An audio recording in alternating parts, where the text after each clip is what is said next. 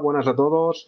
Estamos una semana más aquí con Do de Dobo, que el bueno, tu podcast de taekwondo en español. Eh, estamos en nuestro noveno programa ya. Eh, antes de empezar hoy os voy a recordar un par de cosas. Una, que este programa lo encontráis en Spotify, como es habitual. Y os recuerdo que si queréis, os animo, os pido que os suscribáis a la cuenta de Spotify para dar apoyo, por un lado.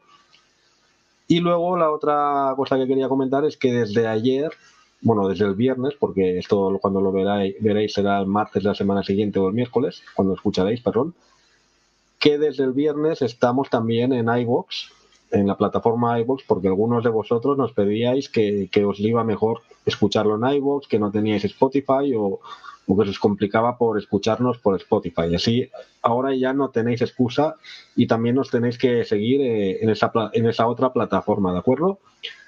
Pues eso es lo que quería decir y ahora sí ya entramos con el tema de esta semana. Esta semana ha habido un poco de polémica en torno al taekwondo de competición, en, concretamente en lo que se refiere al combate, porque al parecer ha habido cambios en lo que sería el tema del arbitraje y las técnicas de competición, de combate, eh, como siempre cuando ocurren esas cosas, pues hay gente que lo ve como algo positivo y hay gente como que, creen que no hay que, cambiar, ¿no? Que no hay que cambiar tanto las cosas porque cuando una cosa funciona, ¿para qué tocarla, no? Muchos creen. Eh, hoy, pues, para hablar de este tema, de estos cambios que, se han producido y cómo van a afectar a la competición de combate, tenemos a, por un lado a, a SEO, a SO, desde Galicia. Hola, SO. Desde Galicia, dice el tío. nos conocemos desde hace años y no sabe dónde soy todavía. Desde Asturias, no, pero como antes hace un rato estábamos hablando de Galicia en la previa, en el backstage, eh, ahora me he liado. Y como estáis allí tocando los unos con los otros, me he liado. Desde Asturias. Desde pues Buenas a todos, muchas gracias, Kilian. Pero bueno, So que es el especialista en todos estos temas, se la sabe al dedillo, las normativas nuevas y los cambios, así que le haremos hablar un buen rato. Y luego tenemos a José Antonio, desde Ibiza, podría decir desde Mallorca para, para ya hacer dos cagadas de golpe, pero no, desde Ibiza, que también estará aquí para hablar del tema, que él es un apasionado también del combate desde su juventud, lo que pasa que él le tira más a la old school que dicen, y veremos cómo acaba todo esto, si acaba en un ring entre So y José Antonio, o si se aclararán hablando como personas humanas. Buenas tardes, José. ¿Qué tal? ¿Cómo va? ¿Cómo va todo? Bueno, en mi caso podías haber dicho la de la Ibiza de las Canarias y ya acabábamos de rematar las cagadas. ¿eh? Sí, también. alguno, que algunos nos ponen en las Canarias todavía. Pero bueno, bien, bien. Pero bueno, vamos con el tema, así ya libramos, acabamos y tenemos el fin de semana libre para hacer cosas con la familia, con lo que sea. Ha habido una serie de cambios que se van a empezar a aplicar, no sé cuándo, eso nos lo dirá solo un rato, bueno, ahora cuando le dé la palabra, pero ya preguntándole a SEO, a SO, ¿hasta qué punto cambia el panorama del combate deportivo de taekwondo, del kyorugi, ahora mismo con estos cambios que, se van a producir? ¿Y qué cambios son concretamente y, tanto afectan al, combate? Bueno, lo primero de todo, os voy a explicar un poquito los cambios que hay. El más grande de todos es el sistema BO3, ¿vale? BO3, que eh, son las siglas de Best of the Three. Al final, bueno, el mejor de tres, para simplificarlo bastante. ¿Esto qué quiere decir? Que los combates pasan de ser eh, combates de tres asaltos con puntos acumulativos, ¿vale? A diferenciarse por, por asaltos, ¿vale? Como si, como si fuera el tenis. Es decir, que nosotros, por ejemplo, el primer asalto, yo puedo ganar a Iniesta 10-0, ¿vale? se me marcaría al final del descanso con un puntito con, los resultados. En el segundo asalto partimos de cero, es decir, Iniesta, por ejemplo, podría remontarme, o sea, podría meterme a mí 10-3, ¿vale? Se marcaría un punto en el, marcador de, de, Iniesta y tendríamos que ir a un tercer asalto. Por lógica, eh, si yo ganase los dos primeros asaltos, se acabaría el combate hay muchas cosas, pues yo creo que lo, más importante de esto y lo más interesante es que acortará mucho los combates. O sea, como os digo, pues eso al final me dijo una amiga que era como, como echar una partida al Tekken 3 cuando, cuando juegas a, tres rounds, pues igual.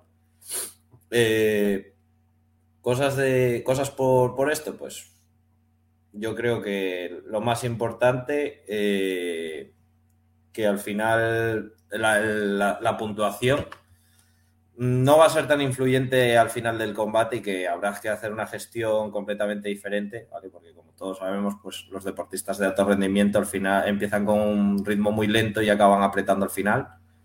Pero bueno, ya de eso discutiremos Iniesta y yo seguramente después. Eh, más cositas. Bueno, antes de continuar, eh, que se me olvidaba decirlo. Este, este sistema de, de asaltos, ¿vale? Se hizo una prueba en Bélgica y se está haciendo ahora una prueba en el Open de España. En Bélgica, si no me equivoco, hará tres semanas. Se hizo una prueba en el Open de Bélgica simplemente utilizando este sistema de, asaltos. Lo que no se hizo en Bélgica y se está probando ahora en España son las otras reglas, ¿vale? Porque aparte del BO3, pues está sacando eh, una reglamentación completamente nueva, sobre todo por el tema de camchons y puntos válidos. El siguiente punto a destacar yo creo que sería el de el que ahora, eh, bueno, me imagino que todo el mundo sabrá lo que son, lo que son las, tarjetas de video replay. Durante mucho tiempo nos fiábamos completamente del, sistema electrónico de, la cabeza y a partir de ahora, eh, bueno, todo el mundo sabe que todavía hay algún fallo, puede, si nos da, por ejemplo, en la parte frontal de la cara que no hay protección en las categorías senior, antes no se podía pedir eh, video replay, pero ahora se podrá pedir. Eh, más cositas, pues bueno, que sobre todo he visto que hay un, un, cambio y yo creo que aquí Iniesta también va a tener bastante que hablar, ¿vale? Porque se, intenta fomentar las, patadas que están regladas por Cookie Go. ¿A qué me refiero? A que, por ejemplo, el monkey kick, la patada en la que pegamos con la parte, con la parte interna del sensor o con, la, planta del pie en el clinch, eh, está completamente sancionada, que eso, bueno, ya, ya lo teníamos bastante en cuenta, pero se delimita un poco más eh, cuando no se puede pegar, ¿vale? Es decir, que en el momento en el que estemos en el cuerpo a cuerpo, o sea, en, una distancia corta, ya sea tocando peto con peto o las manos, pues no se podrá pegar con esta parte del pie. ¿Vale? Además de eso, pues bueno, patadas como el, no sé cómo llamarlo, una patada que hacían bastante los competidores ahora, que era como una coz sin girar el cuerpo, una especie de twitchar y quiero que no llegaba a rotar los hombros ni la cabeza, ¿vale? A modo de coz saltarina, por así llamarlo. Esta también eh, no se considera punto con giro, ¿vale? Como sabemos todos, pues había unos puntos extra eh, cada vez que nosotros realizábamos una acción de giro, tanto el cuerpo como la cabeza, que se bonificaba con dos puntos. Ahora dice el reglamento que si no hay rotación de hombros o rotación de la cabeza del competidor a la hora de hacer un giro, no se considera giro. ¿Qué opinas de esto, Iniesta? Que te veo ahí muy pensativo. No, estoy, estoy cogiendo notas, tío, porque sí que había escuchado aquí alguna cosa y había, bueno, aparte también de las fotos que nos habías compartido. Eh, a ver, yo creo que, a ver, los cambios, eh, por lo menos aparentemente, pues está claro que van a mejor. Eh, lo que a mí me, me, sorprende es que más que cambio en el reglamento como, como modificación del reglamento es decir, como si fuera un reglamento nuevo, yo lo veo como un apaño. Es decir, al final, la, lástima es que es, así. Es decir, todos los cambios que se van haciendo poco a poco son parches, a mi entender, que, sirven o que se están intentando colocar para intentar afinar esa especie de coche que no acaba de arrancar bien del todo. Y, y que quizás no se tendrían que haber hecho si no se hubiera tocado ciertas cosas o se hubiera permitido ciertas cosas, mejor dicho, desde el principio, ¿no? Porque al final, es decir, es como que se está cambiando el reglamento, pero, pero eh, ¿no? Para, adaptar esos, es decir, adaptar esos fallos o esas cosas eh, anómalas que, se, que todo el mundo está, detecta y que hemos visto que no, que no acaban de cuadrar a algo que antes no pasaba, ¿no? Porque las monkey kicks, por ejemplo, que estabas diciendo, pues eso era una aberración que a nadie se le ocurría utilizar, ¿no? Y que incluso ciertos tipos de técnicas pues se, penalizaban eh, con, con porque, porque no, eran, eh, no eran técnicas al uso a mí me parece bien en lo que respecta a, que ahora por lo menos haya, se haya recobrado el sentido común en, que se intente mirar un poquito más con lupa el, que las patadas pues sean las regladas y de cookie como dices, y que, y que sobre todo pues que se delimite el cuándo y cómo pegar, ¿no? Eh, porque no, no se trata de pegar de cualquier manera para, o debería fomentarse el que no se, no se tenga que pegar de cualquier manera para conseguir un punto de, un punto de marcador. Ahí, bueno, ya yo creo que tenemos un debate que prefiero dejarlo un poquito más, más adelante. Más adelante. Me, falta, me faltan cosillas por explicar. Pero bueno, sí que es cierto que con el uso del peto electrónico eh, se han cambiado, el, el taekwondo ha cambiado completamente y de hecho hemos pasado de tener unas técnicas que digamos que eran las puntuables y que además, si nos fijamos con vistas al pasado, eh, se ha, ido por modas, tanto los giros, si metíamos una acción directa como un Vandal Chag y a la vez metíamos un giro o simultáneamente, siempre se prevalecía el, giro. Después pasamos a los dobles Vandal, a los dobles Vandal. Si una persona metía un Vandal y el otro metía un doble Vandal simultáneo, siempre se puntuaba el doble Vandal.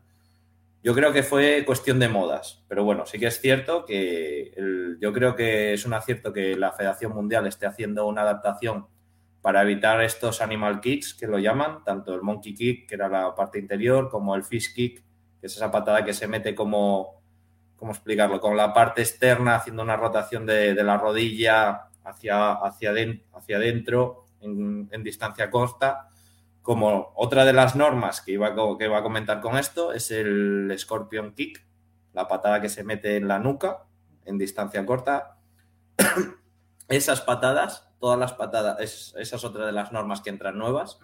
Y es que todas las patadas que en el clinch penen por la parte trasera del casco, de la nuca, esas quedan completamente anuladas y sancionadas. Con lo cual, yo creo que es una cosa que le gusta bastante, que le gustará bastante Iniesta a la gente que, competía más por school, por así decirlo. Y hay una cosa que, bueno, quitando el tema de, los animal kicks, que me pareció bastante interesante, es el tema del clinch. En el clinch eh, se sancionará, eh, si no me equivoco, eh, se sancionará cualquier tipo de agarre que se haga por detrás del cuerpo del oponente. ¿Vale? Se considerará, de hecho hay, hay fotos por los reglamentos, se puede ver, ¿vale? De agarres tanto de brazo como de al cuerpo, ¿vale? Pasando, pasando los brazos por detrás de, la otra persona.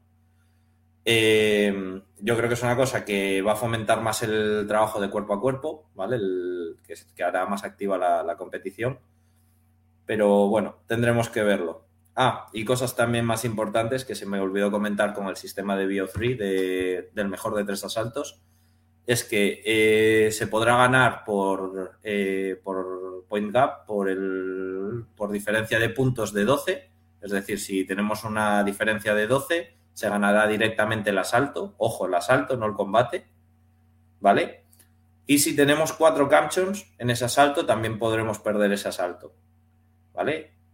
Atención que, esto, puede ser un poco lioso, ¿vale? Pero pasamos de los 20 puntos, o sea, de perder, eh, de ganar un combate por diferencia de 20, a ganar un asalto por diferencia de 12, y de perder por 10 camchons a perder por, eh, por 4 camchons, pero solo el asalto, no el combate, ¿vale?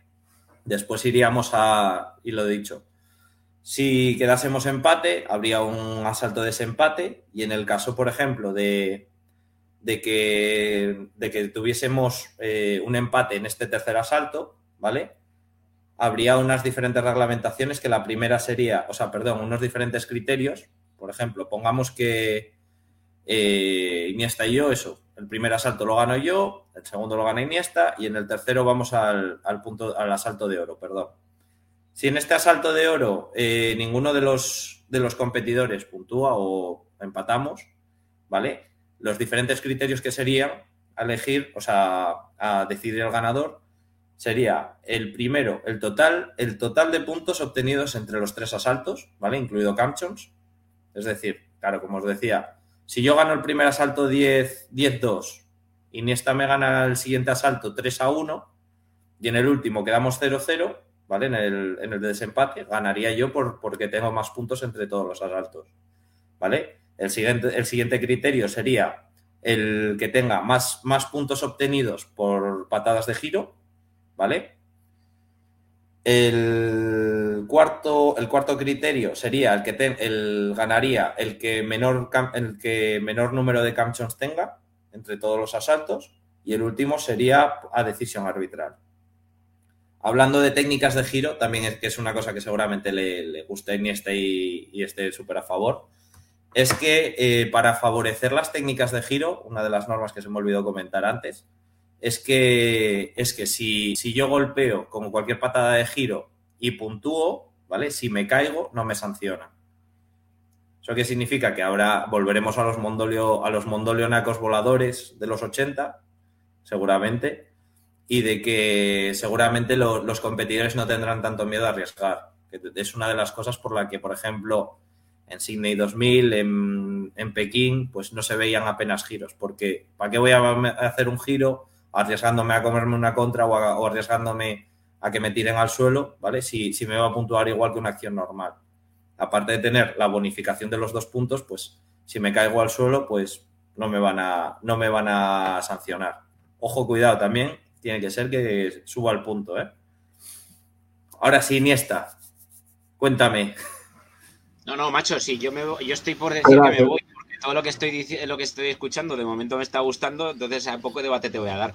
Eh, pero, no, bueno, volviendo a lo, a lo, que sí que fuera bromas, lo que decíamos, eh, bueno, eh, me sigues corroborando un poco lo que la opinión que yo tengo, ¿no? De que, de que son esos parches a favor que se están haciendo para mejorar.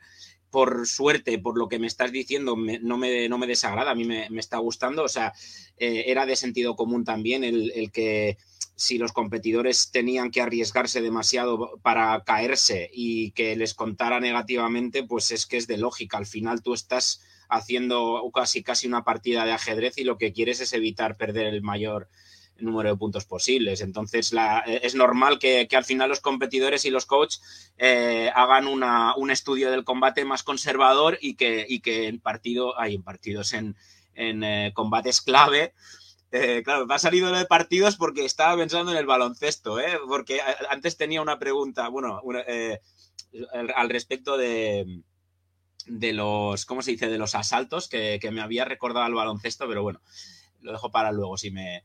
Nada, eso, que, yo creo que, sí, que eso mejorará por lo menos, o, la idea es que, veamos un poquito más de, espectacularidad. eso, espero, eso espero, vamos que, no se nos vuelvan tan monótonos o tan estudiados los, o aparentemente tan estudiados los, los combates. Y, nada, luego otra cosa que, sí que te quería preguntar, porque tú seguro que lo tendrás ahí a mano, es que por lo que te he entendido, claro, los, el puntuaje eh, queda, eh, queda en, el marcador solamente figuraría el asalto ganado, ¿no? O sea, eh, el recuento de puntos aparece en pequeñito abajo como... A ver, no te lo veo bien, que veo que lo, lo, estás enseñando, pero... Vale, o sea, aparecen los, los rounds con las puntuaciones en pequeñito al lado, ¿no?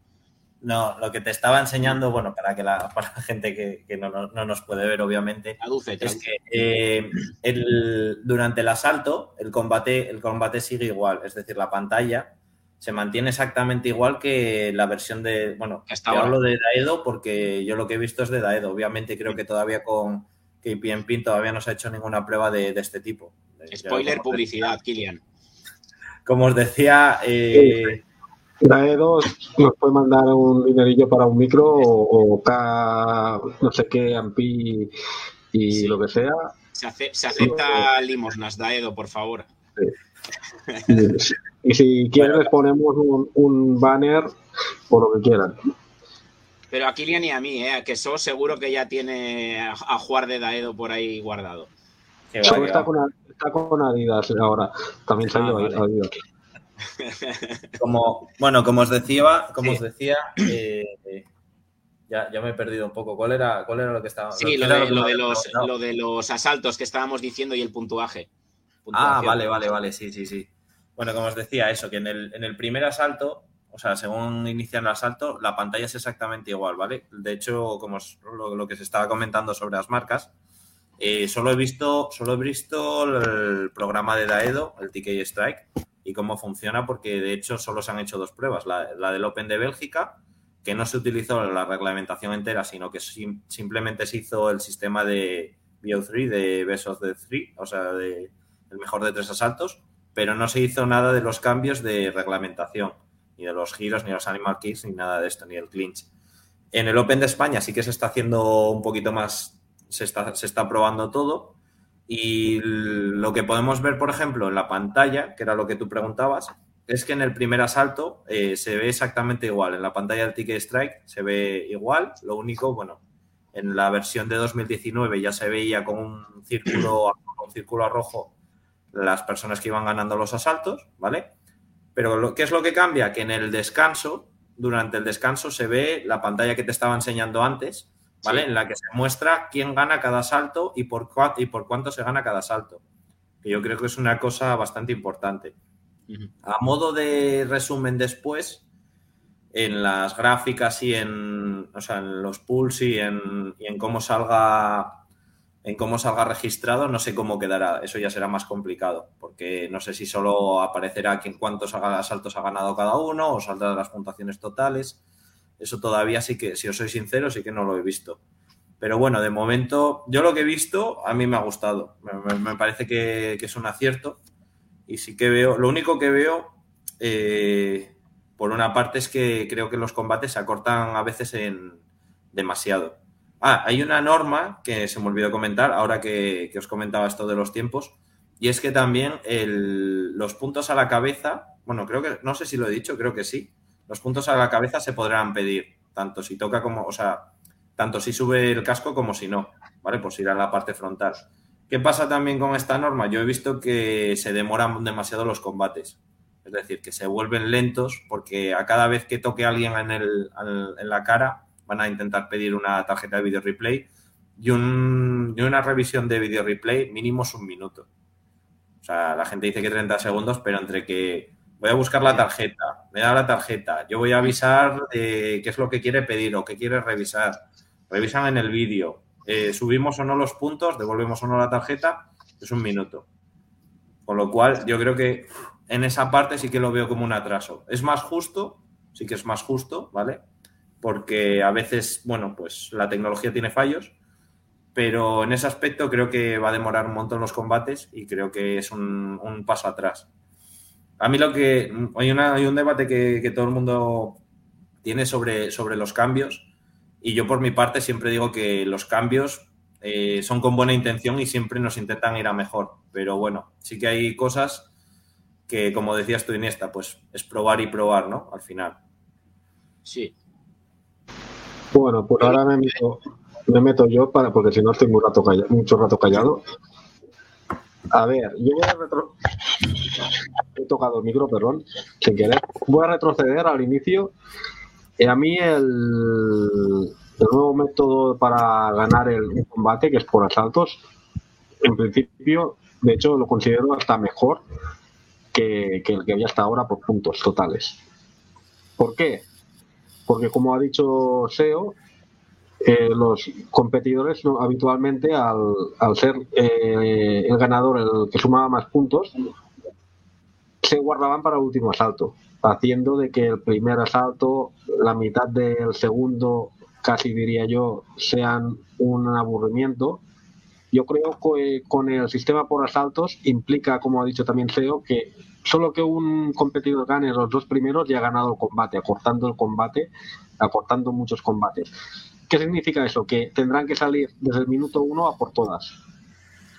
Sí. Obviamente, deberán cambiar eh, el entrenamiento que siguen porque ahora estamos entrando en una nueva manera de competir. Entrar en una, nueva manera de competir que no, les permite esperar al tercer asalto para intentar ganar. Porque como el, contrario gane dos asaltos y ya están fuera. ¿No? Yo creo que es mejor y más quedará más emoción. Mm, ahí, hay dos partes, hay dos partes muy importantes, ¿vale? Y la primera es, eh, yo, veo, yo veo varios problemas. Veo cosas buenas, pero veo varios problemas. El primero de todo es que, eh, el, digamos, el point gap, la diferencia de, puntuación, se, se, colocó más que nada para cuidar de esos competidores que tenían muy poco nivel cuando respecto a cuando les aparecía un competidor, pues yo qué sé, es como si digo, yo acabo de empezar a hacer taekwondo, me apunto al campeonato regional, llevo, pues tengo mi cinturón amarillo y me toca con un tío que es campeón de Europa. ¿Vale? Obviamente el campeón de Europa pues me va, me va a calentar la cabeza por todos lados. Entonces, eh, yo creo que ese sistema de point gap es interesante, o sea, la diferencia de puntos, para cuidar del, que, no, del que no, no controla, del que no sabe, ¿vale? Eso por una parte. Pero ¿qué pasa? Que también eh, con este sistema lo que estamos haciendo es que un competidor, eh, igual, en vez de competir los dos asaltos, porque para que hubiese un, o sea, para que un competidor ganara por point gap, tenía que acabar el segundo asalto con una diferencia de más de 20 puntos. ¿Vale? Es decir, el mínimo iba a hacer dos asaltos. ¿Qué pasa con esto? Que aunque que tú haces el primer asalto, si te mete diferencia de 12, imaginemos, yo compito con Iniesta y me mete 12 puntos porque me pega cuatro patadas a la cabeza en 10 segundos. Porque Iniesta es muy bueno y yo soy muy malo. Vale, pues he competido 20 segundos, tenemos un descanso y en el segundo asalto vuelve a pasar lo mismo. Es decir, yo paso de competir dos, dos asaltos enteros a perder el combate en 40 segundos. Que es una cosa que me parece demasiado... Eh, no sé si decir cruel, ¿vale? Porque, por ejemplo, si vamos a un OpenG1 y una inscripción me cuesta 100 euros, yo no, yo creo que mucha gente se desmotivará, no, no querrá ir a, un campeonato gastando una inscripción o tener que gastar una licencia por hacer 40 segundos. Ya, claro, pero eso, pero yo creo que eso es, eh, a ver, pasará, no, no creo que vaya a pasar eh, en todos los casos, porque sí que es verdad que en, en, los casos en los que haya mucha diferencia de nivel, eh, ocurrirá. O sea, pero, pero yo no lo veo mal. Fíjate tú por dónde. Yo voy, hoy voy a hacer de poli bueno, ¿eh? No te, te voy a robar el, te voy a robar el, la placa. Eh, pero yo vamos a estar al revés, yo creo, ¿eh? ¿eh? Sí, sí, no, pero es que fíjate, realmente, ya lo he dicho, digo, los cambios estos no los estoy viendo mal porque, porque creo que, está, que van a ir a mejor. Y, estoy con Kilian también, lo que él ha comentado, yo lo iba a comentar antes, de que, de que yo creo que los combates los va a hacer más dinámicos, más cortos y, más, y mucho más rápidos. Pero rápidos en cuanto a espabilarse, es decir, los competidores van a tener que ir al grano y van a tener que, eh, sobre todo, controlar esa eh, esos, esos, cambios que hay con el tema del puntuaje. Eh, la diferencia de 12 puntos, antes que comentaba lo del baloncesto, que me había salido lo de partido, era porque en baloncesto hay una. En las categorías inferiores se utiliza el concepto de cerrar marcador, que se dice que cuando hay una diferencia de 50 puntos entre los dos equipos, directamente para que no se traumatice el otro, pues la federación llegó a un acuerdo de que los clubes, el, el marcador se congelaba, seguían jugando amistosamente, pero ya las canastas no valían, ¿no? Eh, claro, aquí sería un equivalente porque llegas a esa diferencia de 12 puntos y ya se corta literal, directamente ni se sigue compitiendo. Que quizás ese es el pequeño hándicap de lo que decíamos, ¿no? Que si en 20 segundos te quedas fuera, te quedas a lo mejor con un poco de, cara de tonto. Sobre todo porque lo que tú dices de que si te dan, por ejemplo, con tres patadas a la cabeza, o sea, cuatro patadas a la cabeza, ya estás. O sea, realmente eh, a tres puntos por patada, pues eh, se acabaría rápido. Pero, pero bueno, no sé, yo, yo eso, eso creo que va a beneficiar, no creo que vaya, que vaya a ser la, norma. Yo, por otra, bueno, aparte de todo esto, bueno, Kilian, ibas, ibas a hablar, ¿verdad? Bueno, mm, sí, iba a hablar, pero a ver, yo creo que si vas a llevar a un. Estamos exagerando, sé que es un ejemplo. Estás llevando a un cinturón amarillo a un G1, que no puedes, ya sé que no puedes. Eh, da igual, a un campeonato medianamente pro, por decirlo así, aunque sea a nivel nacional, eh, tal vez lo estás llevando al campeonato equivocado, al chaval. tal vez em, se deba empezar a llevar a los chicos donde se tiene que llevar. para que el, caso, de antes era una, era una exageración, era para que se, para que se me entendiera bien. ¿eh? obviamente Hay, niveles y hay niveles.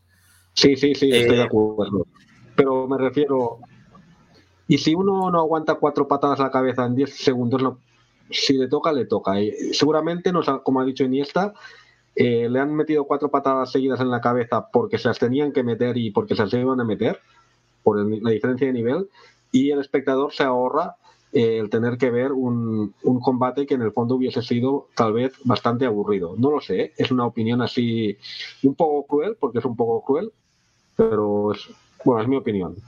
No, y que podría ser una sangría, Kilian, ¿eh? porque realmente hay, hay veces que hay competidores que, que ven esa diferencia y que se apiadan del, del compañero, ¿no? Que estás haciendo ahí combate con él, pero, pero hay otros que no, que directa, que van a pillar, o sea, que van a darle al otro eh, y, que salga calentito, ¿no? Porque dices, mira, pues ya que me ha tocado un, contrincante eh, asequible, pues voy a probar y voy a intentar hacer otras técnicas que a lo mejor contra otro de mi nivel no las hubiera, no las probaría, ¿no? Y te encuentras, pues eso, que un chaval, el pobre, que se va a su casa con el orgullo por los suelos porque le han metido, lo han calentado a base de bien y, el pobre, pues, pues sale, sale derrotado completamente, tanto física como anímicamente.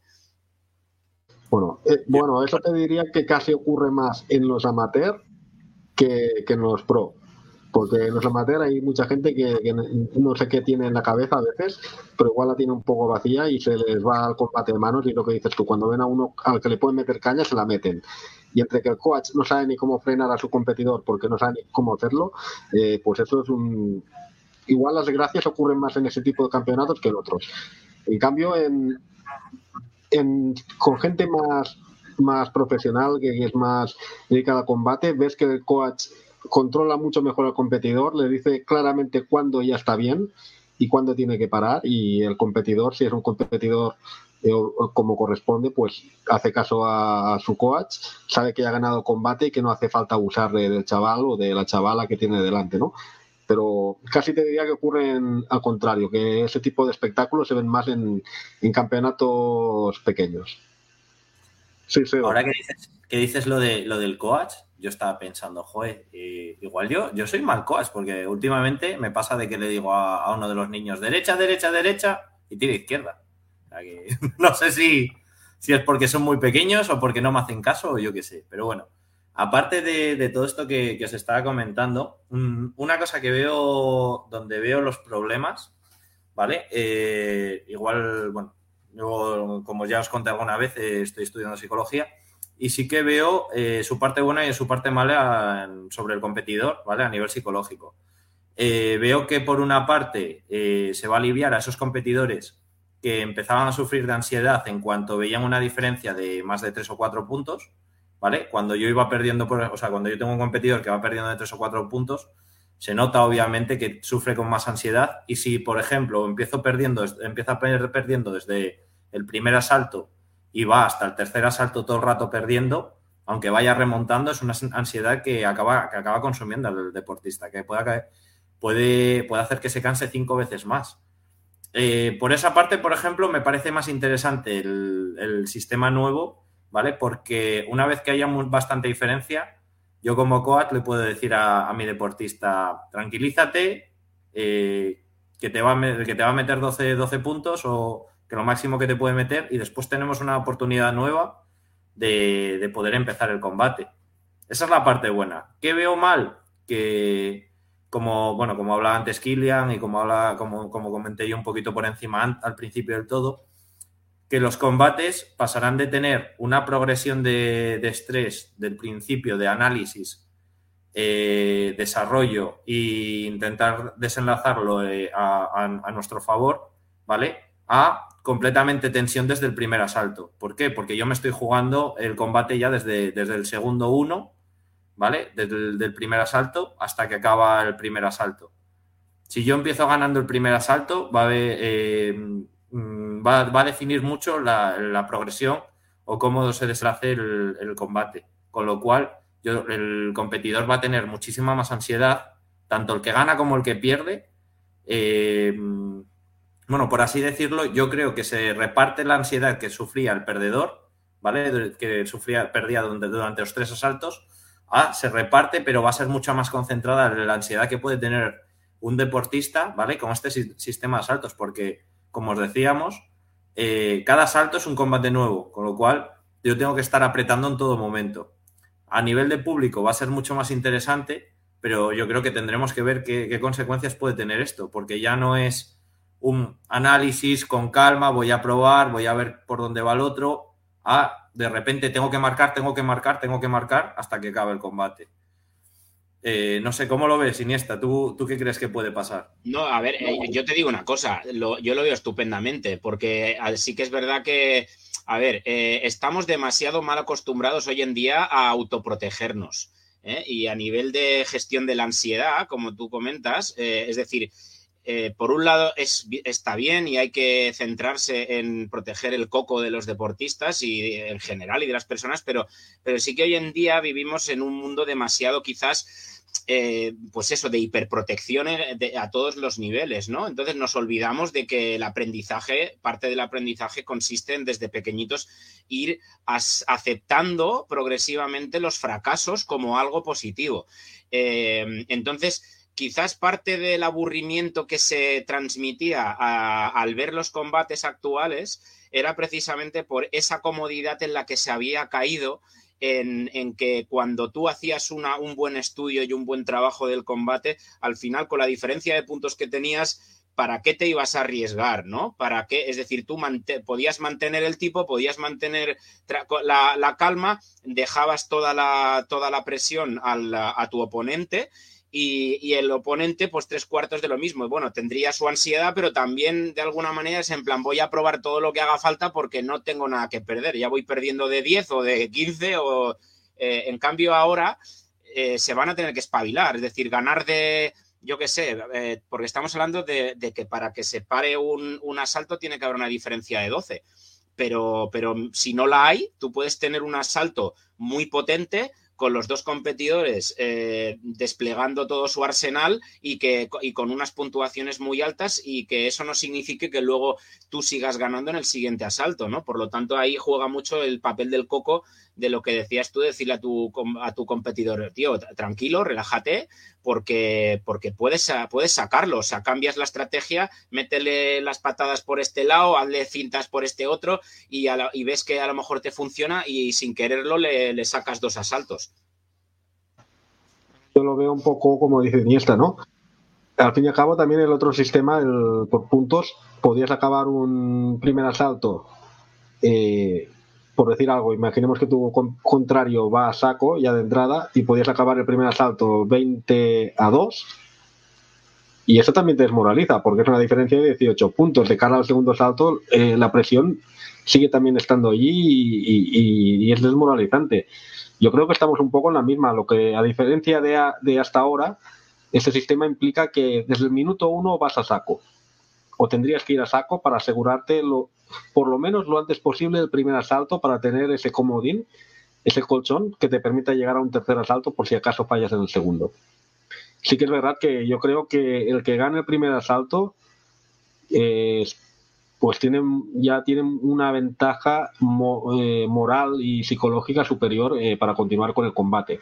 Pero igual nos llevamos a sorpresa. Igual hay gente que, que empieza relajada, de, eh, dejar que el otro se canse, que se desgaste en el primer asalto y luego en el segundo y el tercero el otro lo da todo, se ha cansado al competido a su contrario y lo da todo. Yo creo que va, a dar mucho más juego, mucha más variedad de tipo de combates y que va a estar bien, va a estar bien.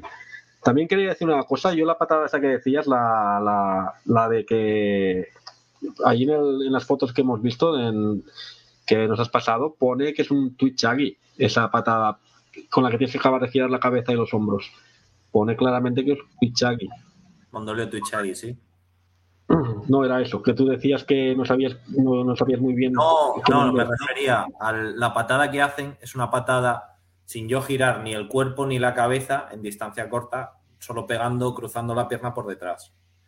Vale, vale, vale. Esta es la patada que, no, puntúa. La patada que puntúa es un, Mondolio Tuichagi, ¿vale? Porque yo giro, roto mi, mis hombros y mi cabeza, ¿vale? Pero lo que no puntúa es Si yo estoy así y hago, eh, a ver que no veo, así, simplemente cruzando la pierna por detrás sin mover el cuerpo.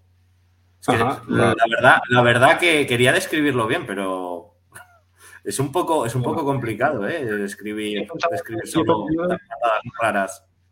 Yo de hecho tenía entendido, o así siempre lo he hecho, y también así siempre me han explicado, que en Mondolio Tuichagi pegas la pata de espaldas y, y, solo tienes que girar la cabeza para ver dónde, dónde estás pegando. No, no tenía no ya, estás girando, ya estás girando la cabeza. Lo que dice el reglamento es que no se puntuará con valor extra si tú no rotas ni la cabeza ni los hombros. Ah, o sea, no las dos cosas, solo que rotes la cabeza es suficiente para ver dónde pegas. La cabeza o los hombros, sí, sí, sí, sí. Vale, vale, vale. Y luego también lo que he visto que no me hace mucha gracia, eh, eso sí que no me ha gustado, es lo de las patadas al aire, que solo puedes pegar un máximo de dos patadas al aire. Yo creo que mientras eh, la pierna es estira completo y buscando un objetivo que no estás tirando al aire por tirar, porque puedes pegar dos patadas al aire porque tu contrario ha esquivado dos, las dos patadas. Claro, pero, pero ahí entra, entra en juego otra cosa. Daros cuenta que quién fue las, o sea, los primeros en meter el sistema de, la pierna colgada con mogollón de patadas fueron los ingleses. Si os dais cuenta, los, los, los competidores ingleses, eh, Jay Jones venía de hacer eh, full contact, ¿no? No kickboxing, perdón. Damon Samsung, que era el, competidor de menos de 80, que fue subcampeón de Europa y bronce del mundo, también era campeón del mundo de kickboxing. Lo que se está intentando evitar es que, haga, es que hagan kickboxing la gente. Es decir, que se pongan a hacer así todo el rato, con que se pongan a levantar la pierna y te tiren 20 patadas sin tocar el suelo. Lo que se quiere volver un poco es a, lo que le molaba a Iniesta de, la patada directa y potente. Tío, no, digas, no digas lo que le molaba a Iniesta, lo que nos molaba a todos, joder, que aquí hay que dejar las cosas claras. No, no, bueno, a ver, sí que es verdad, lo iba a comentar lo que decías tú, lo de la, eso, la técnica en sí era lo que hasta ahora le llamaban esgrima de pierna, o sea, al final a mí me parece bien eh, el que haya, el que vayan a limitar eso a dos patadas al aire, que no sean eh, una consecución eh, entre comillas suave a ver cuál entra en el sensor. Es decir, ahora, tal como yo lo veo, si se sueltan dos patadas al aire, van a ser dos patadas con intención clara de golpeo. Eh, tú puedes amagar una patada, eh, pero, pero al final eh, o tiras la patada o no la tiras. tenemos que recuperar un poquito, un poquito eso, el, que cuando sepamos que vayamos a, soltar una técnica realmente vaya con intención de impactar. Si no, estamos mareando la perdiz, ¿no? Creo yo. Bueno, de todas maneras, hasta hasta que no se vean, me imagino que sobre todo se verán las pruebas hoy en el Open, bueno, este fin de semana en el Open de España y supongo que habrá más modificaciones. hasta que no sea el, campeonato del mundo, hasta que no, pongan estas reglas en un campeonato del mundo, no, creo que lo hagan completamente oficial del todo. De momento lo que está haciendo la Federación Mundial es un testeo y es ver eh, cómo, se ven esos combates o qué es lo, cómo, cómo aplica las reglas la gente. Porque hay que darse cuenta de una cosa, que cada regla que ha habido, eh, siempre, siempre está el, deportista aguililla que busca cómo, beneficiarse de ello. Por eso salió tantos fallos como el peto electrónico. Por eso empezaron a salir estas patadas raras porque eran, eran completamente legales, no estaban, no estaban dentro del reglamento y nadie te decía que no se podía hacer. Siempre, siempre va a haber quien busque la ventaja en cualquier norma de este tipo, yo creo. A ver, eso está claro. Y ahora con la nueva normativa, esta, lo que hayan hecho ahora, también va a haber gente que enseguida va a ver los, los fallos en el sistema, los agujeros en el sistema y va a intentar aprovecharlos. Eso lo tengo, está clarísimo. Antes de que se me olvide, dos cosas. Una, ya creo, que lo has medio dicho ahora, estas nuevas eh, normas, este nuevo sistema de reglas, ¿cuándo entra en vigor? Uno. Y dos, he visto la tabla de categorías que también ha colgado la Federación Española ¿Qué debo entender allí? ¿Que la categoría funciona por altura, por peso o por ambas? Porque si es por ambas, vamos mal. Porque yo mismo, por ejemplo, no podría ni, entrar en ninguna categoría. Entiendo que es porque se debe en cada campeonato deberán elegir una de las dos modalidades de, clasificación, ¿no? Eso también es una gran complicación a la hora de preparar al competidor, entiendo yo. Si quieres elegir altura o peso. ahí yo tengo mi, gran debate. ¿eh? Yo, sobre el tema de, alturas y pesos, bueno, obviamente, como ves en la tabla, el primer valor que se toma en cuenta es la altura, ¿vale? Y la segunda, el peso. Tienes un máximo de kilos. Eh, tengo que comentar con los árbitros porque, si os soy sincero, tampoco no acabo de entender muy bien este sistema. Y yo doy por hecho, creo, ¿eh? mi interpretación, no sé si, bueno, hasta que alguien me corrija o me diga, no, no, esto no va así, es así.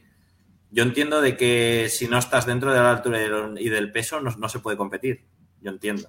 Por lo tanto, a mí me parece un, error gravísimo. Pero yo, yo creo, yo es que he mirado, me suena haber leído por algún lado que creo que esa tabla de alturas y pesos o pesos es para la categoría cadete, ¿eh? es decir, no, no es para todas las categorías, porque aquí eh, si uno mira la relación de, de peso máximo, por ejemplo, a ver, yo tengo metro ochenta, por ejemplo, y, y peso 85 kilos, eh, yo ya no podría competir eh, porque aquí pone metro 77 a metro 80, 67 kilos de peso, el, equivalente en la, en la Men's Division. Pero, pero esto, es, inviable. No, a ver, eso, eso es solo para la categoría cadete. Yo, yo ah, entiendo. Ah, bueno, si, lo pone aquí, ahora lo estoy viendo. Sí, Yo entiendo, yo entiendo, a ver, el propósito de la Federación Mundial, mm, yo me imagino que es por el tema de, de los problemas de, peso que está, que está habiendo en los deportistas de élite. Si os dais cuenta, en menos de 58 en las últimas Olimpiadas no había ningún medallista que bajara del metro 80. ¿Vale? Si nos, si nos paramos a ver el físico de, un, de un, atleta olímpico de esa categoría, la mayoría se les ve eh, casi desnutridos algunos. ¿Vale? Entonces, yo sé que yo, yo me imagino que la idea de la Federación Mundial es tener competidores de, base, de cantera, por así decirlo, con unos físicos eh, saludables. Es decir, no fomentar el que el deportista baje, sino de que el deportista se mantenga dentro de, un índice de masa muscular mm, dentro de lo lógico. ¿Vale? Entonces, yo entiendo que por esa parte está muy bien la idea, pero veo que está mal planteada. Yo, por mi parte, creo, si no me equivoco, algún igual algún árbitro o alguien que esté más puesto me puede, me puede corregir. Eh, yo entiendo que si tú no mides eh, esa altura que está establecida eh, y pesas más, más de, ese, de ese peso, no puedes competir. Yo es lo que entiendo. Hombre, por lo tanto, Que, estás, estás, quitando un montón de niños por delante. Porque a ver, va a haber muchos competidores que no podrán participar. Eso es lo que yo entiendo. Yo también entiendo lo mismo. ¿eh? Lo que pasa es que para mí está mal planteado desde el momento en que me habéis dicho que es solo para cadetes, porque toda buena fe que pueda tener la Federación Mundial de Taekwondo en cuanto a la preocupación de los chavales y su desnutrición, y se acaba cuando terminan la, cuando pasan de categoría cadete, porque luego cuando lleguen a, la senior se encontrarán en lo mismo, que, volvemos a las mismas. Si, si no se cambia esa relación altura-peso también en la senior, eh, no estamos haciendo nada positivo, creo yo. Claro, Kilian, pero tampoco tú no puedes hacer un cambio directo a todo el mundo.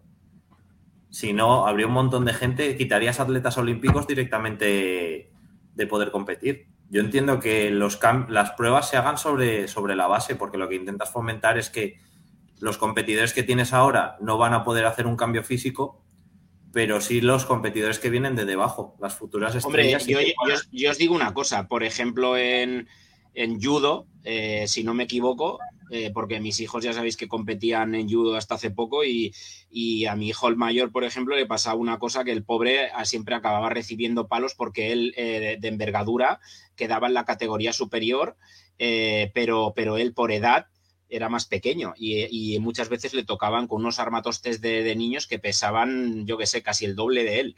Eh, y bueno, casi el doble, no estoy exagerando, pero, pero que lo cogían y lo lanzaban y, como si fuera una cosa mala, ¿no?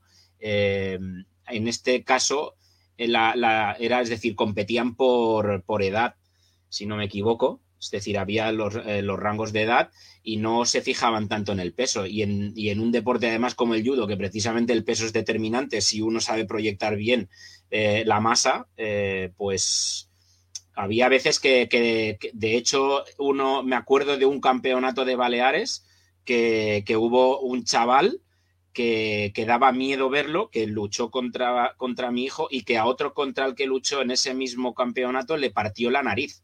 O O sea, de, una técnica le acabó crujiendo la nariz sin querer, porque, pero simplemente por eso, por la diferencia tan abismal de, peso que tenía. Acabó siendo oro porque no tenía ningún tipo de rival.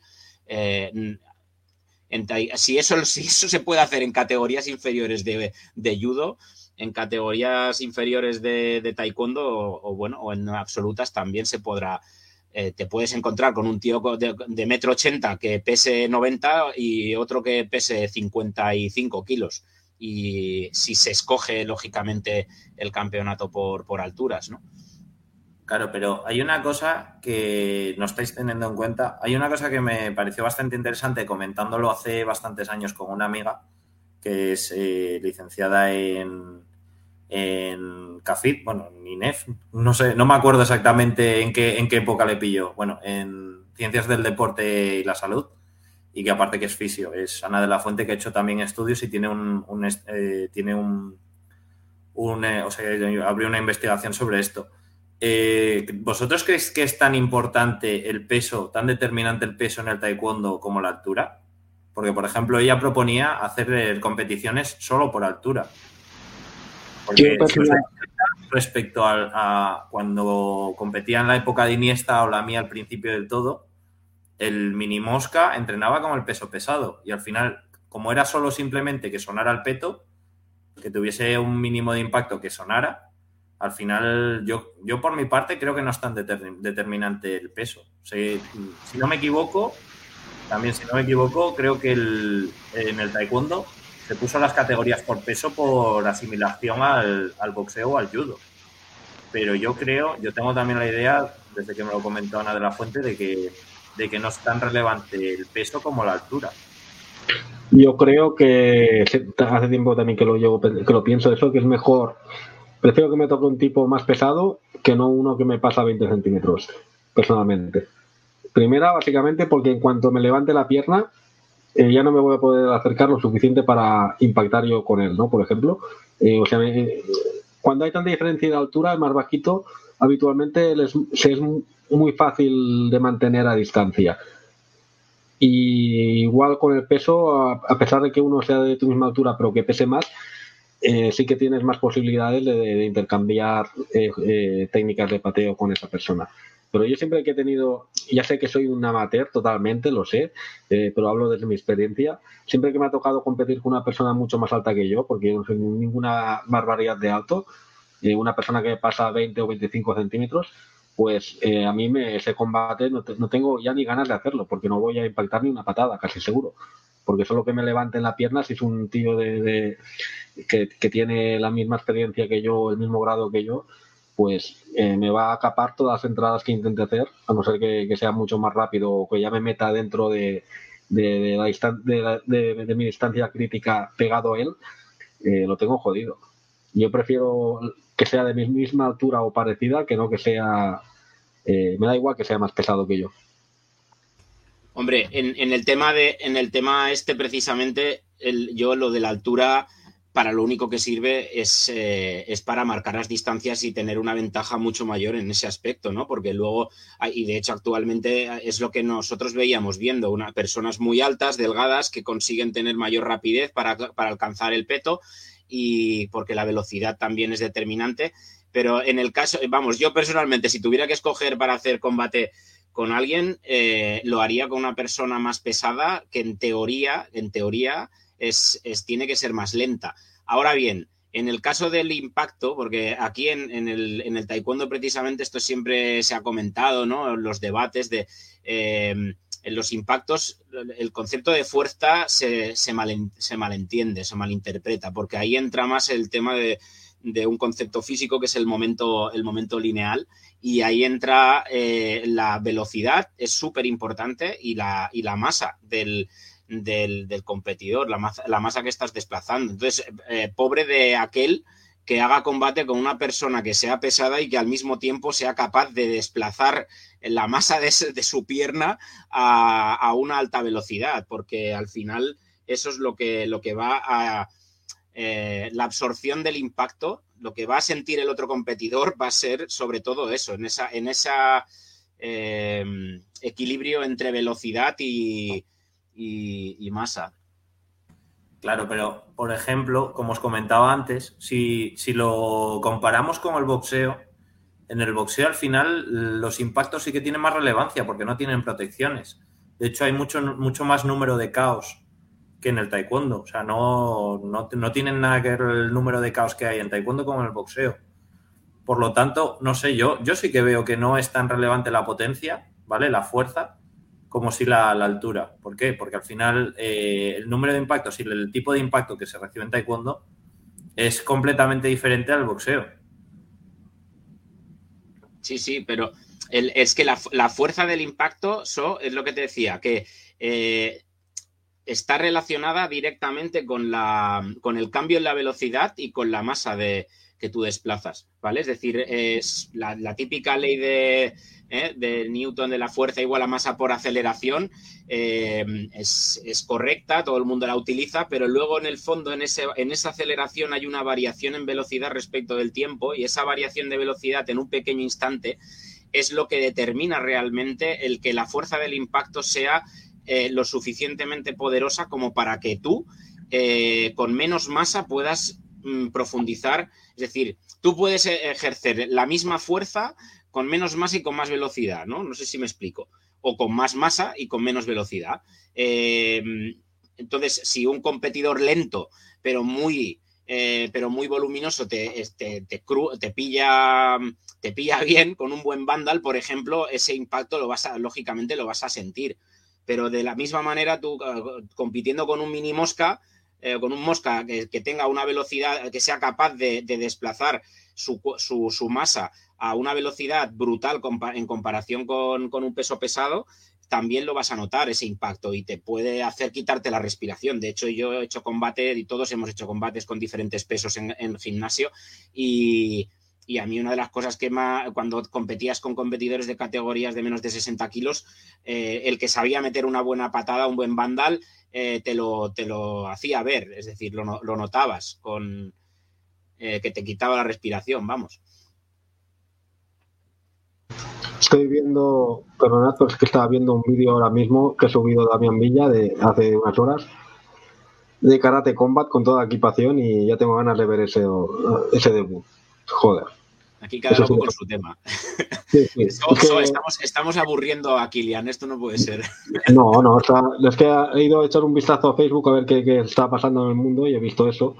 Y como estamos dando eh, vueltas en círculo todo el rato ya, desde hace un rato, pues Digo, hablando, hablando de Damián Villa, eh, ¿tú crees, Kilian, que si, si Damián Villa compitiese por, por altura y no por peso, eh, se, habría dejado, bueno, no, no dejado el taekwondo, eh, se desviaría al karate combat si hubiese tenido, si hubiese ganado o tenido más resultados. No sé si me entiendes por dónde voy. yo creo, yo creo que sí. Yo a este chico, al Damián Villa, bueno, no sé si es un chico, porque igual ya tiene bastantes años, no sé qué edad tiene. Eh, tiene, tiene creo que un año más que yo, 30 y algo. No, no sé si uno menos, uno menos creo. pues sí, va camino, a, camino la jubilación ya.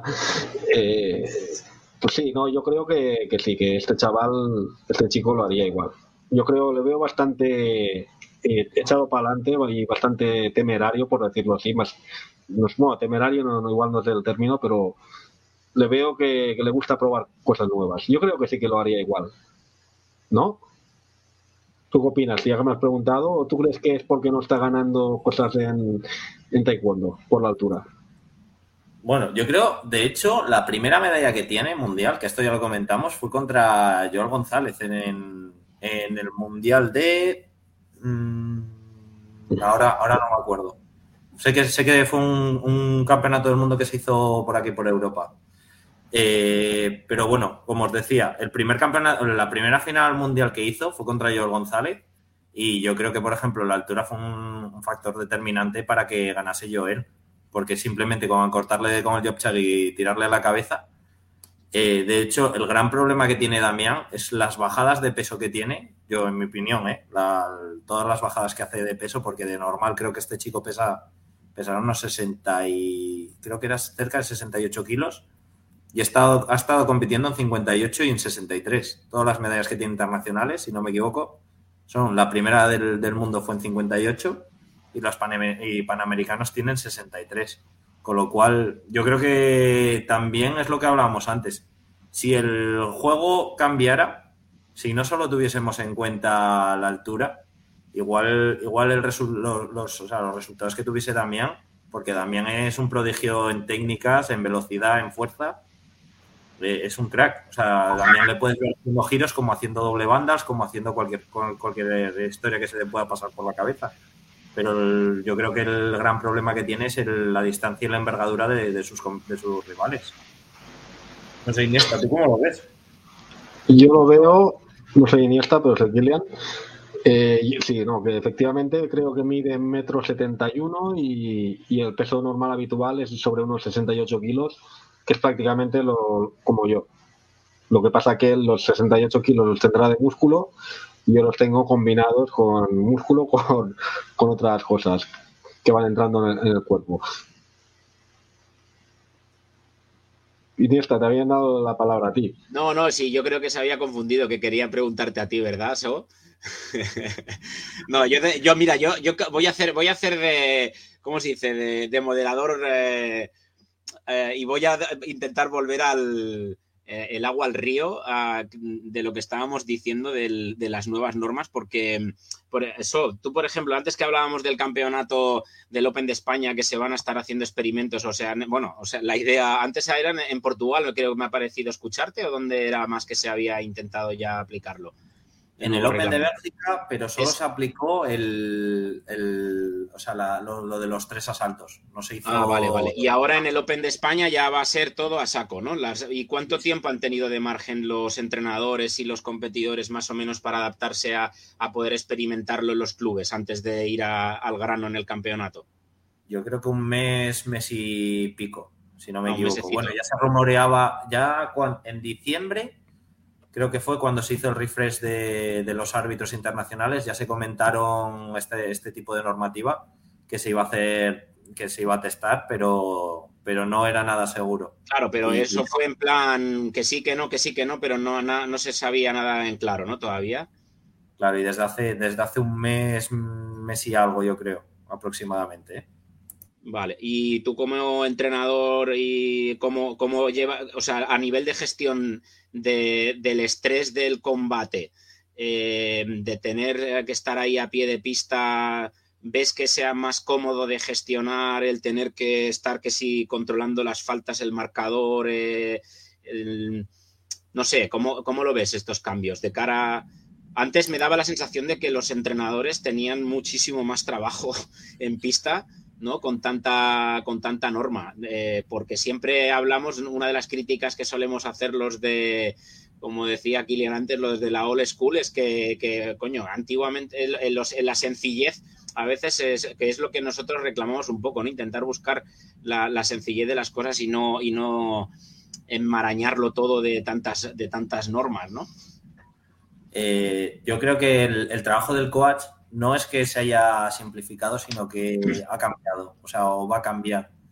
De hecho, yo lo que veo es que más que tener una, un, desarrollo de lo que puede ser la táctica desde el inicio que, le planteas a, un competidor y el desarrollo según vaya, eh, según vaya pasándolo el combate con ensayo-error, ¿vale? Porque normalmente lo que se le dice a un competidor es que si no tienes ningún, ninguna información previa, se le dice que haga un estudio y que, normalmente trabaje las técnicas que se le dan bien para intentar sacar ventaja. Yo creo que es lo, que, lo más lógico. Eh, ahora ha cambiado el tema del ensayo de error y yo sí que lo que veo es que hay que hacer una activación muy fuerte con los competidores antes de entrar a pista. Yo creo que vamos a tener que estar más pendientes de cómo calienta el competidor, del nivel de activación que tiene justo antes de entrar mucho, quizás más, más que lo que decía, que ese análisis que, tenemos que hacer rápido, que decir, vale, prueba, no sale esto, prueba, prueba lo otro, o de ver un poco el análisis del rival, tanto de, táctica que esté utilizando como de cómo, de, cómo eh, sea físicamente y de cómo se pueda mover. Yo creo que son, son cosas diferentes. No es, que trabajemos, no es que se trabaje más o menos, sino que el trabajo va a ser completamente diferente. Sí, yo también lo veo de igual que dice SEO. Que el, trabajo del coach va a cambiar muchísimo y también, por supuesto, la rutina del, competidor va a tener que modificarse para poder arrancar fuerte, sobre todo en, en, esa primera fase del combate.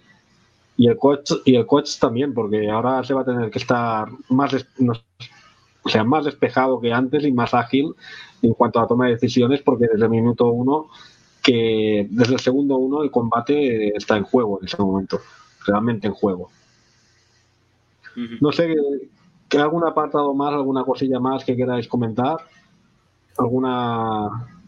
Yo, quiero abrir el debate porque sé que aquí Kilian no, no ha hablado mucho hasta ahora porque el tema de los combates no, no, no, le no es que sea su gran pasión. Pero sí que, por ejemplo, vi hace poco eh, una publicación en Facebook. Eh, no me acuerdo ahora de cómo se llama este nombre. si me acuerdo, ya, ya mencionaré su, nombre. Eh, de uno de los maestros, compitió en los campeonatos del mundo por la selección española allá por los 80-90.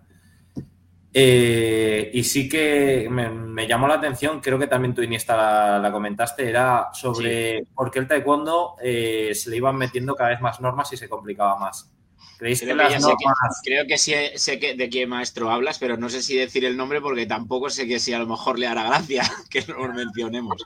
pero creo que sí. Empieza por ese. Empieza por ese.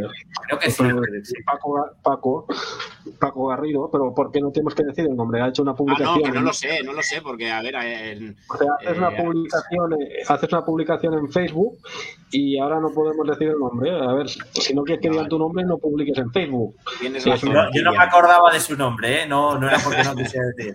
Sí, sí, sí. Bueno, a lo que iba. Eh, ¿Creéis que el, el uso de, de más normas eh, complica o puede dañar el deporte o, creéis, que, creéis que va mejor simplificarlo como estaba antes? Yo pido, la palabra. O, bueno, dale, Kilian. No, yo pienso que o sea, si estas normas sirven para simplificar las cosas, que yo creo que sí, eh, vamos bien. Al final lo que se trata es de mejorar que la experiencia del combate sea buena, tanto para los que compiten como para los que ven el combate, ¿no? que, todos disfruten de, lo que está ocurriendo.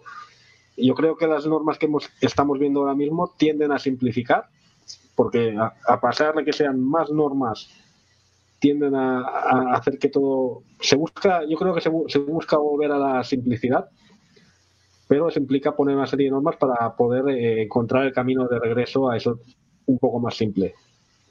Que eso está, y perder la expresión, que eso va a joder y está jodiendo a los a los, a los competidores y a los entrenadores, porque ahora tienen que volver a cambiar todo el plan, la rutina, el plan de entrenamiento y todo, también es verdad, sí, pero es será un periodo de adaptación como siempre.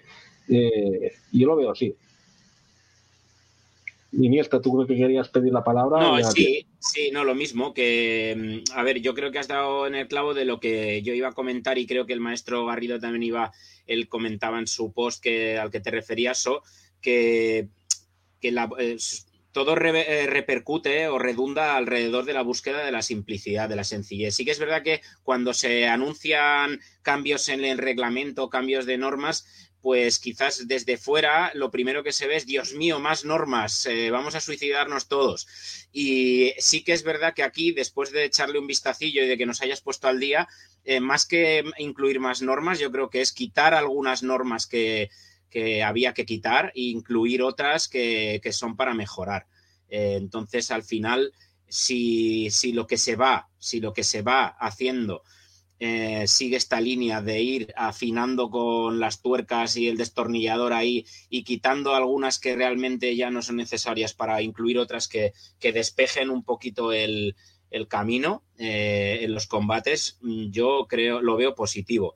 La lástima es lo que comentaba al principio, ¿no? Que, y que pues siempre mucha gente, que es el, eterno debate que ha, que ha habido hasta ahora, que por qué se tiene que tocar algo tantas veces eh, a lo largo del tiempo para adaptar la, es decir, el taekwondo a, la tecnología, ¿no? Cuando tendría que ser al revés, que la tecnología se adapta al, eh, al taekwondo. Y, ese quizás fue el error inicial que hasta ahora, pues bueno, ahora se está, se está revirtiendo ¿no? O por lo menos se ve que positivamente se está revirtiendo y al final llegará un momento en que digo yo que sí, que se dará con la tecla adecuada o perfecta, ¿no? O casi perfecta de, eh, de, lo, que, de lo que se busca en, en el taekwondo, en los combates de taekwondo. Dios nos oiga. Yo, a ver, yo mi opinión creo que ya la comenté también por Facebook. Yo sí que soy partidario de cambios, tanto para bien como para mal. Sé que yo creo en la, en la buena fe de la gente, aunque parezca muchas veces que no, pero sí creo en la buena fe. Y creo que la gente cuando propone este, este tipo de cambios, aunque a veces no sean los correctos, hay mucha gente que no es partidaria del peto electrónico, yo creo que ha sido un gran acierto. Yo creo que se ha hecho siempre con buena intención y que para eso se meten más cambios, no para quizás para, eh, para mejorar siempre. Eh, no sé, no sé qué opináis. Yo creo que el taekwondo vale más tenerlo con petos electrónicos y con muchas normas, a quizás lo que comentaba en el post de, este hombre, al karate con, banderas, a que volvamos a eso. Sí, hombre, una de las cosas que a lo mejor con el tema de los petos electrónicos eh, que sí que también redunda ahí eh, en, el mundillo y es que mm, siguen quizás los precios siendo demasiado caros en general, porque las no sé cómo a cuánto estarán ahora las guantillas, eh, los petos electrónicos, etcétera, para poder trabajar en, un club humilde, podríamos, porque al final, eh, y tú lo sabes más que nadie, el sacrificio que hay que hacer, tanto para entrenar como para ir a campeonatos, y, y quizás no todo el mundo tiene acceso a la tecnología para poder preparar un campeonato, ¿no? Con, la soltura que, otros clubes, pues, pues sí que tienen, ¿no? Que, que al final yo no sé cómo estará el panorama actual, la verdad, porque lo estoy muy desactualizado en, a nivel de clubes, qué, es, qué clubes son los que siempre se porque siempre suele haber X clubes que se llevan la palma en medallas o eh, porque tienen o más sponsors o más alumnos o más, bueno, o porque les entra más dinero, vamos a decirlo claramente, y se pueden permitir el, poder disponer de esos últimos avances y trabajar mejor con ellos, ¿no? En cambio, Ahí, bueno, en, ahí en comparación, ¿no? Tal como yo lo veo, pues los clubes pequeños salen perjudicados. No sé si las federaciones tienen algún tipo de programa de que cedan como en las bibliotecas, ¿no? Como cuando vas a sacar un libro te lo pillas dos semanas y se, se hace lo mismo con los petos electrónicos y las federaciones territoriales tienen algún tipo de, de, alquiler de, de, esa tecnología para que puedan trabajar los clubes, ¿no? Pero, en, el caso de la asturiana ya te digo yo que sí, que aquí se, ceden sin problema. Se ceden sin problema. Creo que máximo habíamos dicho un fin de semana. Claro, pero ¿de cuántos petos estamos hablando? Bueno, en la asturiana no lo sé, pero, pero por ejemplo, claro, también depende de los clubes. Si estamos hablando de la catalana, que Kilian lo sabe, que hay tropecientos mil clubes, eh, no me, estoy, ahora me estoy viendo a Toledo sudando en algún almacén eh, acumulando petos electrónicos para ir cediendo a los que los necesiten, ¿no? que no, que supongo que será, que no será así, pero, pero es decir, cuando llegas a cierto número, en, una federación pequeña, ¿no? Como la vuestra, creo que eso es mucho más fácil de gestionar, el poder ceder los, los petos. Pero claro, en una madrileña, en una catalana o no sé, en una andaluza, no sé yo hasta qué punto eh, pueden disponer los, los, eh, los clubes y los competidores de, del tiempo suficiente de esa tecnología para adaptar el entrenamiento a esos cambios que cada vez se van produciendo, ¿no? No, no me estoy durmiendo, ¿eh? Me mandan por aquí un mensaje de si me estoy durmiendo, pero no, pero lo que pasa es que no me dejan, no me dejan hablar, los tíos estos. Dale, Kilian, eh, es que hoy, está, no, no, te has tomado las vitaminas, tío. No, no, no me hacen falta mis vitaminas. Yo siempre voy con las pilas a tope. Eh, no, yo pienso como SEO los cambios tienen que ser, se hacen con, se entiende que con buena fe. Eh, ya la imposición del peto electrónico se hizo con buena fe para que no hubiese trampas en el arbitraje, para que no hubiese errores también en el arbitraje. Y creo que los petos electrónicos contribuyen a, lo mismo, ¿no? Y, que siempre que se hace un cambio es para intentar mejorar todo, desde la sensación del competidor hasta la sensación del espectador, ¿no? Que a veces se equivocan, obvio, eh, es normal, todo el mundo se equivoca. Al final la vida es un prueba y error, ¿no? Lo que está claro es que, pues sí, no, no me gusta, eh, eh, es decir, el, old school me gusta, pero como decía Damián Villa, hay combates que te duermes, porque hay, porque lo que hacían era votar sobre el metatarso, sobre los metatarsos allí haciendo rebotitos, esperando cuando pegar el Vandal y te podías dormir. A no ser que sea, fuesen grandes competidores donde ya lo daban todo, pues pero ahora igual, también hay combates en los cuales te, aburres. Eso pasará y, pasaba y pasará y seguirá pasando, ¿eh? es inevitable. Eh, pero yo creo que sí, que, en cuanto a seguridad, me transmite más seguridad el peto electrónico, una garantía de, de, igual, de igualdad, que no el hecho de que lo tenga que elegir un señor que está ahí en medio o, unos señores que están en medio de las esquinas, en cada esquina, perdón, y que pueden estar condicionados por distintos motivos, eh, ya sea de nacionalidad, de yo qué sé, no quiero decir ninguna barbaridad, pero otros motivos. De intereses, dilo claramente, de intereses. lo que sea. Y, el peto no tiene ningún interés. El peto la, mano negra. el peto es un, son un conjunto de imanes y de resistencias que cuando lo impactas con, con la que llevas en los pies, sube o no sube y ya está. Es, es, ciencia, eso ya es ciencia. O sea, en ese sentido, pues yo me quedo con lo que hay ahora que se puede mejorar la experiencia de combate más a lo que me has, o sea, más hacia lo que a mí, a mí, recalco la palabra a mí, eh, me gusta, pues sí, se puede y, ya está, pero luego ya entra todo en gustos de cada uno.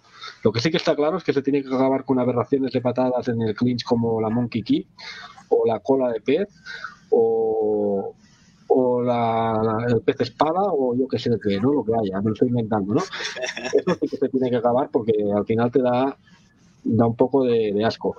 Sí que debo decir, debo decir, yo no sé la experiencia que tenéis vosotros, pero la Scorpion Kick yo la he visto hacer, bueno, no sé, es que no, no veo muchos combates, pero yo la he visto hacer eh, en persona, estando yo delante, eh, en, sin clinch.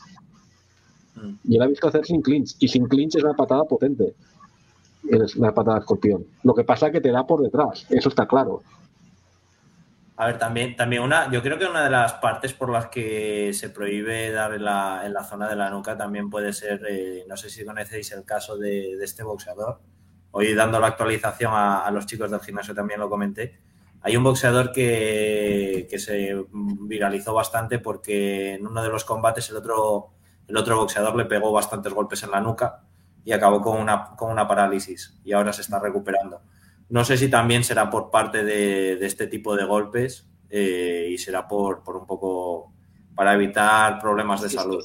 Sí, para evitar sustos, no, porque es verdad, basta que no haya pasado para que pase y sí que es una zona que es complicada.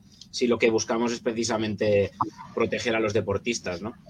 también es complicada a 100 Sí, pero, pero con el casco ya es distinto. Es decir, la goma espuma, quieras o no, hoy en día ya tiene suficiente grosor como para, absorber el impacto. está claro que si te meten en la sien con un, eh, con un mondolio fuerte y sin casco, te pueden dejar cao e incluso matarte. O sea, cualquier golpe en, esos puntos en esos puntos vitales te puede dejar para el otro, para el otro lado más que para este. Hay, un, una última cosa que quería sacar a debate, bueno, a comentar más que nada con vosotros. Y es un artículo que leí hará un par de semanas de Claudia Aranda, de, de Más Taekwondo, hablando de que el fútbol jamás iba a ser tan. Jamás, iba a ser tan, o sea, tan bueno como, como el taekwondo. No, perdón, creo que lo he dicho al revés. Es que me, el taekwondo iba a ser como el fútbol. Una cabeza asomar detrás de Iniesta. Sí. diciendo que el taekwondo, perdón, que eso, que, el, taekwondo jamás sería tan, tan bueno como el fútbol, por, varios motivos. El primero porque el fútbol es súper sencillo sobre el tema de normas, hay muy, muy pocas normas, y porque simplemente para jugar a fútbol necesitas solo una pelota y ya está. En cambio, en el taekwondo tenemos un montón de normas y para hacer un campeonato o para hacer una pequeña competición, aunque sea de, con la gente del gimnasio, necesitaréis unos aspectos electrónicos. Quería saber un poquito vuestra opinión. Dale. Bueno, a ver, es que el fútbol eh, también es un deporte muy, muy básico. Es muy casi te diría que instintivo. Es que ya no me gusta el fútbol ni, ni esos deportes me han dejado de gustar. Jugarlo sí, con los amigos y tal, me gusta pero ya entrar en esos terrenos pues no, no, me, no me gusta. Prefiero que el taekwondo intente conservarlo lo que tiene, que en teoría tenemos unos valores muy claros y que debemos luchar para preservar eso y no sacrificarlos para ir a parecernos más al fútbol. sé que no he contestado directamente a la pregunta, que ha dado muchas vueltas, pero yo creo que, me he explicado que si tenemos que acabar como el fútbol, no quiero, no quiero ser como el fútbol.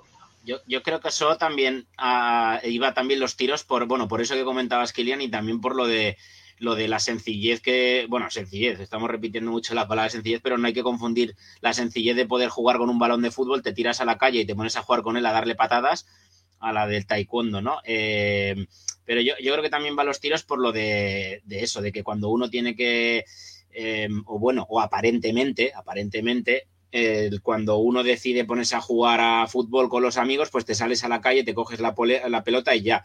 Y no necesitas grandes aspavientos de tecnologías ni de nada porque estás practicando ese deporte sin, con, pues eso, con más que una pelota y unas zapatillas. En el taekwondo deportivo, en esa parte de taekwondo deportivo, pues al final tienes que ir cargado con un con una mochila que, que casi casi que es un un tráiler detrás de todo el material que necesitas para, para, ir a competir, ¿no? A las competiciones eh, y, que, que, es un coste importante tanto para el competidor como para, para los clubes. Yo creo que también eso es una parte que, que nos, em, nos perjudica en comparación con otros deportes ¿eh? dentro de, repito, entre comillas, eh, la, parte deportiva del taekwondo, porque luego, obviamente, luego cada cual puede coger y se puede ir a un parque con el dobok o sin dobok a pegarle patadas a los árboles. Eso lo podemos seguir haciendo sin necesidad de ir con peto, sin peto o, como a uno le guste, ¿no? Respondiendo también a eso, en esa línea, en la línea económica, eh, ¿Alguien sabe cuánto cuesta la ficha del chaval de fútbol, la, equipación que se, que se tiene que comprar cada, cada año, porque cada año cambian de equipación? Eh, lo que cuesta salir cada fin de semana, porque salen cada fin de semana a jugar.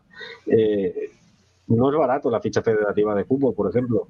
Tampoco. Yo, también, yo también salgo cada, cada, casi fin de semana, ¿eh? Por ahí. Sí, pero, pero, lo tuyo es el permiso ya. Eh, lo tuyo es ya vicio. no, no, no, es, barato, no es barato, Kilian, tienes, tienes razón. Que, lo que pasa es que lo que entendí, yo tengo entendido, si no me han engañado, porque no lo he preguntado nunca, que un chaval para empezar la eh, empezar la temporada eh, de fútbol entre pitos y flautas, equipaje, ficha, federación y todo esto, eh, le cuesta en torno a los 300 euros. Mira, yo cuando mis hijos jugaban a fútbol, porque ellos empezaron a hacer fútbol mentira, el pequeño, el mayor no, eh, pues te rondaría los 350 euros que pagábamos al club y dentro incluía la ficha federativa. Que la ficha federativa sí que he de decir que era más barata que la de taekwondo, eh, no llegaría a los 50 euros y, luego el resto pues era lo que se quedaba el club tanto para pagar entrenadores como para pagar lo que, lo que hiciera falta. Sí que es verdad, sí que es verdad que el trabajo o la gestión económica de los clubes de fútbol o de baloncesto, porque en baloncesto tres cuartos de lo mismo, o sea, ahora mis hijos juegan a baloncesto y, tiene, y les pago por ahí, por ahí, ponle 380 euros anuales. Y, y, parte, y ahí entra también equipación, Em, los clubes tienen sus sponsors porque buscan sus patrocinadores. O sea, en la camiseta de mis hijos hay 20 empresas distintas en pequeñito, 20 nombres distintos de, las empresas que les sponsorizan. ¿no?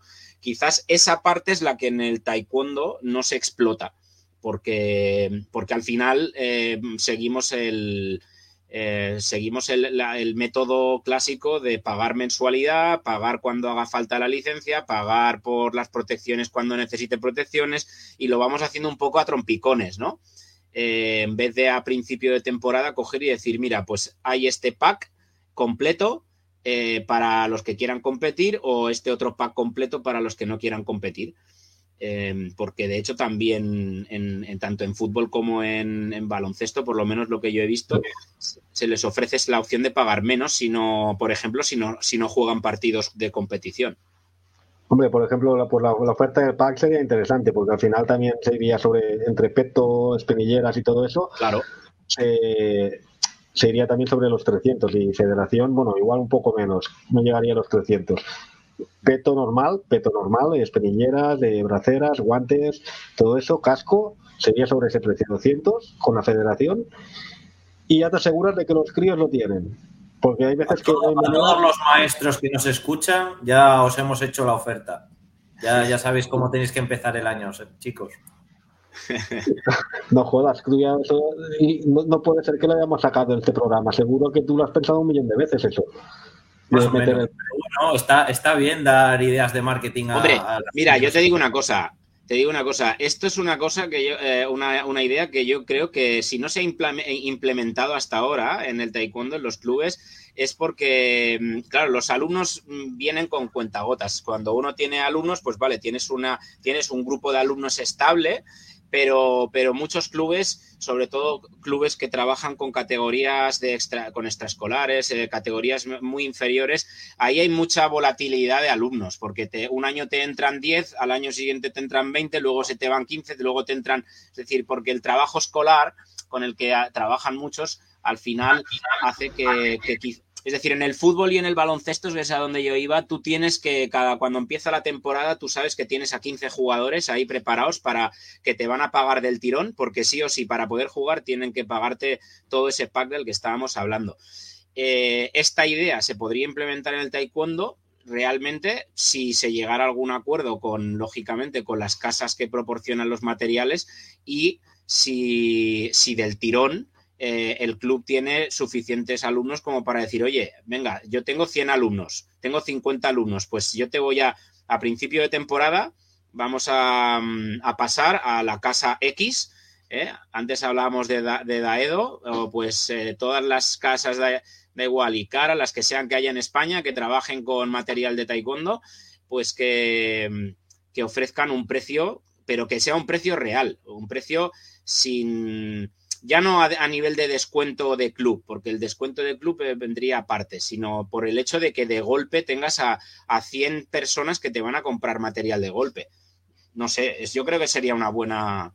Lo dicho, una buena propuesta. este podcast para escuchar más ideas de marketing. A todos los maestros de España y de, y de habla hispana. Sí, y, bueno, iba, iba a pedir dinero. Quiero decir, bueno, os mandáis unas donaciones así por, nuestras ideas y ya está, pero no es broma. Pues no sé, yo, a ver, yo haría dos packs, un pack para competidores y un pack para, para los que no quieren competir, porque la diferencia de otros deportes, lo que tiene el taekwondo es que no tienes, hay mucha gente que, que se apunta no para competir. Pero aunque no compitas, tienes que tener un mínimo de protecciones para cuando se hacen ejercicios de combate, porque el taekwondo implica, implica hacer combate sea del tipo que sea, sea un combate de defensa personal o sea un combate deportivo, pero tienes que tener un mínimo de protecciones con las que trabajar.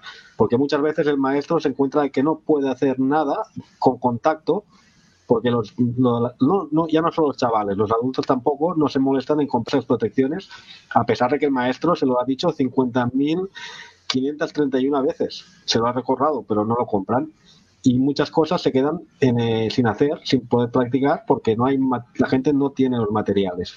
Lo que no puede hacer una escuela es comprar de su bolsillo pues 80 petos y, luego pues 80 protecciones de cada, porque es económicamente inviable, ¿no? Pero bueno. Y por aquí ya nos estamos durmiendo todos porque estamos dando vueltas en círculo sobre los mismos temas. No sé si conviene ir cerrando, a ver qué me decís. Por mí, como queráis. Pues vamos. ahora. Bueno, tú ya a ti, SEO ya estás recibiendo ofertas para, para montar petos ahí, para montar eh, packs de estos.